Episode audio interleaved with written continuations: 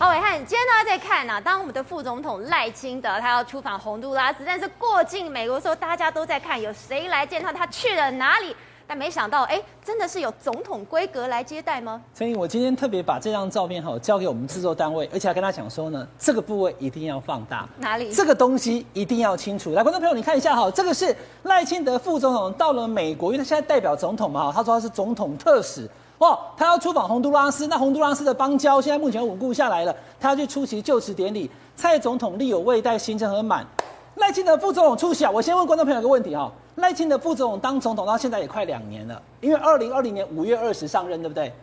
在三年前，蔡总统最讨厌的人是谁？是赖清德啊！你背刺我，你二零一九年跟我选总统，对不对？这是你说的呀？我说的，我说的。但是这你等下问董事长看他同不同意啊？十年前，好，蔡总统最讨厌的人又是谁？是苏贞昌啊！结果呢？现在一个是我的院长。一个是我的副总统，哇，蔡总统把他最讨厌的两个人都拉到身边，本来就没有永远的敌人。哎，那是我讲三年前、十年前，现在状况不一样了。那观众朋友，真的状况不一样，为什么？因为这个东西，我过去只有在马英九身上才会看见啊。马英九身上这个国旗的徽章，当他戴上了赖清德副总统的西装外套的时候，陈怡，我感觉跟我出代志。你是不是希望他把口罩拉下来，证明一下他真的是赖清德？没有啦，没有，他是赖清德啦。因为你那从头到尾，我现在给大家看哦，因为整个过程我对这个比较熟悉，跟着总统、副总统出访的这个场景，我过去十几次我在当总统府联络会长的时候，我很清楚中间的眉角。但我跟大家讲一件事情哈，因为赖清德他在过去来当行政院长，还没有背刺蔡总统的时候啦，二零一七年的时候哈，他刚一上来以后就有个新闻，等下上网上网去查。洪孟凯说，邮局的那个国旗被放下来，大家想务实台独工作者当行政院长，大家都把国旗撤下来，对不对？嗯、现在国旗不但没有撤下来，还挂回去，挂在赖清德副总统的身上。这一张来，导播我们垃圾点哈，这张很特别，因为这张是他的摄影帮他拍的。你注意看哦，因为我也学新闻跟传播嘛哈，他在这个地方故意做了一个特写，把这个手机，因为这是蔡赖赖清德副总统手机，他把它模糊掉了，有没有？对，在模糊掉了旁边有个很清楚的，是表示他要 focus 这个。他要强调就是这个，大家观众朋友懂吗？这张照片我们不用放大就很清楚了。肖美琴这个是战猫口罩，赖清德是中华民国的国旗，我们的副总统他正带着中华民国的国旗徽章，在美国跟美国的侨民，还有美国的政要以及美国 AIT 的理事主席莫健当面见面，而且呢去代表中华民国。所以重点就是在这个地方了，重点就是这个国旗啦，因为他是二零二四最可能的总统参选人。他是公开说务实台独工作者，他是被国台办骂到臭头 臭头，就是所谓说有什么用用怎么样来谋独，不管怎么样都谋独的人。然后呢，他愿意把国旗挂回来了。观众朋友，你看哈，蔡那个赖清德副总统一站出来，他在这个什么机舱这边跟侨民挥手，因为这是疫情的关系，有一些规格都拉得比较远，但是侨民都在哦。然后他跟他哦跟这些美国的参众议员视讯的时候，萧美琴陪同，那他们一起自拍，有没有国旗挂在这里？观众朋友，你看一下哈。从赖清德副总统他一下飞机以后，整个的过程，我刚刚讲到苏贞昌，讲到蔡英文总统，对不对？我再讲一个更久之前的，二十年前，我们中华民国总统就阿扁啊。那时候我在跑总统府，你在跑总统，你有跟他出国去，对不对？好，来来，陈怡在这边最清楚了。当时到美国去的时候，那一些迎接陈水扁总统的人有拿国旗吗？有。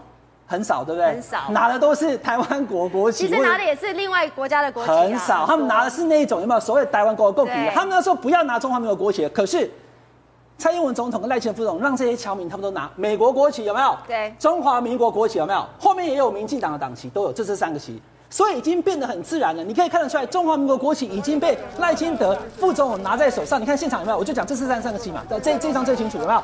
中华民国国旗、民进党党旗跟美国的国旗。然后他身上也别着徽章，然后莫健主席也上飞机去接，哎，这都是总统规格哎。然后当然了，这个航空公司华航有讲说全程都非常的安全哈，服务他的人都有带这个相关的的防护。重点在于，当他在美国跟美国的这些政界的人在见面的时候呢，你看他也挂了中华民国的国旗在这里。暐瀚，你觉得为什么会有这样的改变呢？我先跟大家讲哈，美国跟中华民国了哈，因为赖清德副总统显然，只要他一路的遵蔡。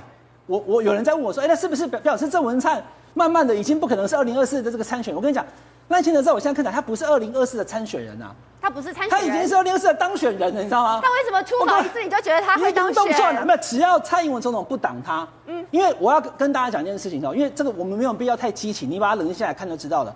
因为他挑战了蔡英文总统，所以蔡英文总统显然是不喜欢他的。所以我常讲一句话说，不是不爱清德，而是更爱文灿。可是你现在爱文灿的过程当中，他出现了一个变化了。因为四大公投，苏贞昌他完全是奇迹式的把四大公投全部挡下来了。所以此刻你说他会换掉苏贞昌吗？我打一个问号。那如果不换苏贞昌，那郑文灿怎么当行政院长？如果郑文灿不当行政院长，他怎么跟赖清德去选二零二四党内初选？那这个时候，对这个时候赖清德他也因为四大公投的关系，他忽然被解封，他本来有一个封印在他身上。我就讲一个比较不客气的，身为副总统，从他二零二零年五月二十上任到现在，去年的十二月十八公投之前，他到底做了什么事情？蔡总统只给他管原住民事务，你知道吗？他去参加原住民开会，其他事都不能碰，防疫也不能碰。他有人讲因祸得福啊，其实很多民众连这件事情都不知道。对，连这个都不知道，所以他本来是一个没有任何角色的副总统，可是呢，就因为四大公投让他解封，可以去助奖了。现在居然还让他出国，让他有这样的规格。中华民国的国旗跟美国的国旗，然后跟美国的参众议员视讯，然后跟我们的侨民见面，然后他身上呢还挂着中华民国的国旗。那这种情况之下，对于他之后如二零二四号参选，因为国民党那边是一团烂棋的，有有时间再跟大家讲，根本不知道是谁要选，是赵少康还是侯友谊还是谁还是朱立伦，不是一个团结的状态。然后中华民国这个牌有没有？你看蔡英文总统之前还在尊讲尊蒋经国，讲中华民国台湾。所以这个局来看，只要赖清德他不要去挑战蔡英文。稳稳的继续走下去，他极可能成为民进党二零二四的总统参选人。所以赖清德这位务实的台独工作者，他变了吗？他挂了中华民国国旗这个事情啊，对赖清德来讲的话，本身就是一个转变，因为他曾经在，他是全，他是在台湾第一个啊行政院长在行政院宣布自己是务实台独工作者，因为这个已经超过他的职权范围，这是总统职权。所谓的国，所有国家定位问题不属于行政院长职权，啊，他逾越了这个职职权，表达他自己的理想。那这个事情来讲的话，是一个当时有有踩有这个踩越过红线的这个事实。啊，这是第二点。啊，今天他愿意挂这个中华民国国旗，确实对他来讲是一个是一个形是一个非常大的形式上的转变。然后，但是但是有一点，他刚刚讲的是说，呃，我刚才讲了一点，说副总统过去几年做什么事情啊？我要提醒大家一下哈，美国的副总统经常其实就一个任务啦，参加告别式，你知道吗？参加告别式，美国副总统尤其是退伍军人的告别式。美国副总统最重要就是告别式，是就是参参加全世界各国的领袖政要的告别式，由副总统代表总统参加。啊，但我们这个 我们这个我们的副总统，呃，代表总统参加这个友邦的这个元首的这个就职典礼，啊，这已经算是规格提高的非常多了。但是这个事情而言的话，他赖清德对国旗的这个真爱或是维护或未来会不会有更多的表态？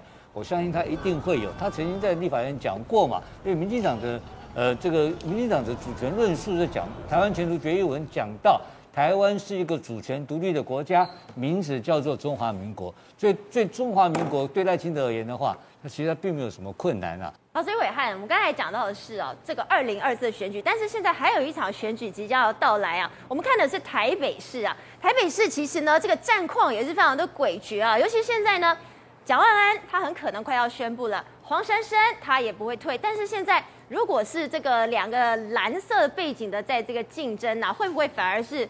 鷸蚌相争，渔翁得利了呢。嗯，上礼拜那个前台北市长郝龙斌，他突然抛出蓝白河嘛。那说实在，我在访问他的时候，他突然抛出来，我们没有到扛啊，我不知道他要讲那个哈。但当然我知道蓝白河是其中一个选项，有人在说。可是我没有想到他会这么公开的把这议题抛出来。那抛出来之后，你看到柯文哲，他直接就是碰软钉子嘛。会抛的有点早。我们要独胜了，我才不要跟你和哈。所以我就跟大家讲哦，台北市撒卡突是没有办法，他已经注定必然。为什么？因为台北市六个行政区议员。民众党第一次选就推了八个，哦，有的很是完全没有选过哦，直接推八席。那你说谁带这八席？而且这八席当中其实都是有全国知名度的哦，像学姐黄静莹啊，好像杨宝珍啊，好像这个林呃林真雨啦、陈思宇这些人哦，其实这些人他必须要有个母鸡带。那民进民众党的市议员参选人，像黄建颖学姐，她讲说，我的母鸡不是蒋万安啊，我不可能，我认错鸡啊，那个是鸭，那个是那个是虎，那我我不要，我就是要黄珊珊。那这个黄珊就一定要选。那观众朋友，我先跟大家讲哈，台北市哈，因为已经有两次，二零一四年是没有推民进党的候选人，然后二零一八年推了姚文智，又输给了柯文哲。对，所以呢，台北市过往以来哈，要独赢没有办法。比如说，你看一九九四年阿扁跟黄大洲还有赵少康。他那时候是因为有撒卡都他才赢嘛，所以大家觉得说台北市只要黄珊珊不选的话，是不是蒋万安就一定可以赢过民进党的候选人？或许是陈时中，或许是林佳龙，觉得一定是这样。但我要先跟大家讲哦，二零二零年的时候，总统大选在台北市，蔡总统已经单独过半，早就过百分之五十了。你要看候选人的支持跟那个选举的状况，不是说只要蓝绿 PK 国民党就赢，不是这样。所以是说选民的结构其实也已经产生变化了。现在最重要一点就是说，我们过去的这两届台北市的市长，将近现在已经七年了，马上就要变八年了，是谁？就柯文哲嘛。那柯文哲当台北市市长，他是怎么样假彩的吗？他没有任何的跟里长的互动，他没有基本盘吗？然后他现在要派一个黄珊珊出来选，有八个市议员参选人，然后你就以为黄珊珊完全没有办法拿到票，他会像是之前宋楚瑜选台北市长，又或者是像怎么样情况，完全没有存在感？我不觉得，我觉得黄珊珊他真的是至少有十趴，上看十五趴，而甚至十八趴。那我刚刚讲啊，民进党在台北市。最少也有三十五趴，最坏了。我不是说只有三十五哦，他可能有四十，有四十二。那观众朋友，现在问题来了：如果黄珊珊可以拿十五趴，我说至少有十嘛。如果往上走到十五趴，拿到十五趴哦，蒋万安就危险了。如果他拿到十八趴的话，蒋万安就会非常危险。为什么？因为如果他拿到十八趴，而民进党那个候选人也拿到了大概四十一到四十二的话，代表什么？代表蒋万安就落选了。观众朋友，我我要讲清楚，黄珊珊一定会选台北市长，他一定会，你搓不掉，因为他必须要。让这个台北市的民众党的议员，因为他可能他自己可能想赢啊，可是或许柯文哲讲说立五牙不问牙，不要给议官爱搞到闯开来。观众朋友，民众党这一次不要讲台北市啊，我们都很少讨论。你知道台南，台南也是六区，大家知道台南民众党也也推了六区都有议员啊，六区有六个啊，所以他全台湾都要每一个县市，特别是六都都要推议员候选人，然后呢，都希望至少选到三席，到时候他就会有党团。柯文哲就可以在二零二四年选总统的时候，全台跑透透，到处都有民众党的，因为他已经不是台北市长了，所以台北市黄珊珊他必须参选，他一定会参选。然后呢，他的票他不可能把它放掉，所以这种时候呢，他的票拿的越多，吸到的蓝营的票比较多的时候，蒋万安就会危险。那所以这个情况就会变成是还不知道民进党会是谁选，可是蒋万安他现在虽然民调是第一啊，因为他比陈松还高嘛，但你以为蒋万安一定会赢的这个基础是薄弱的，因为台北市国民党未必稳赢。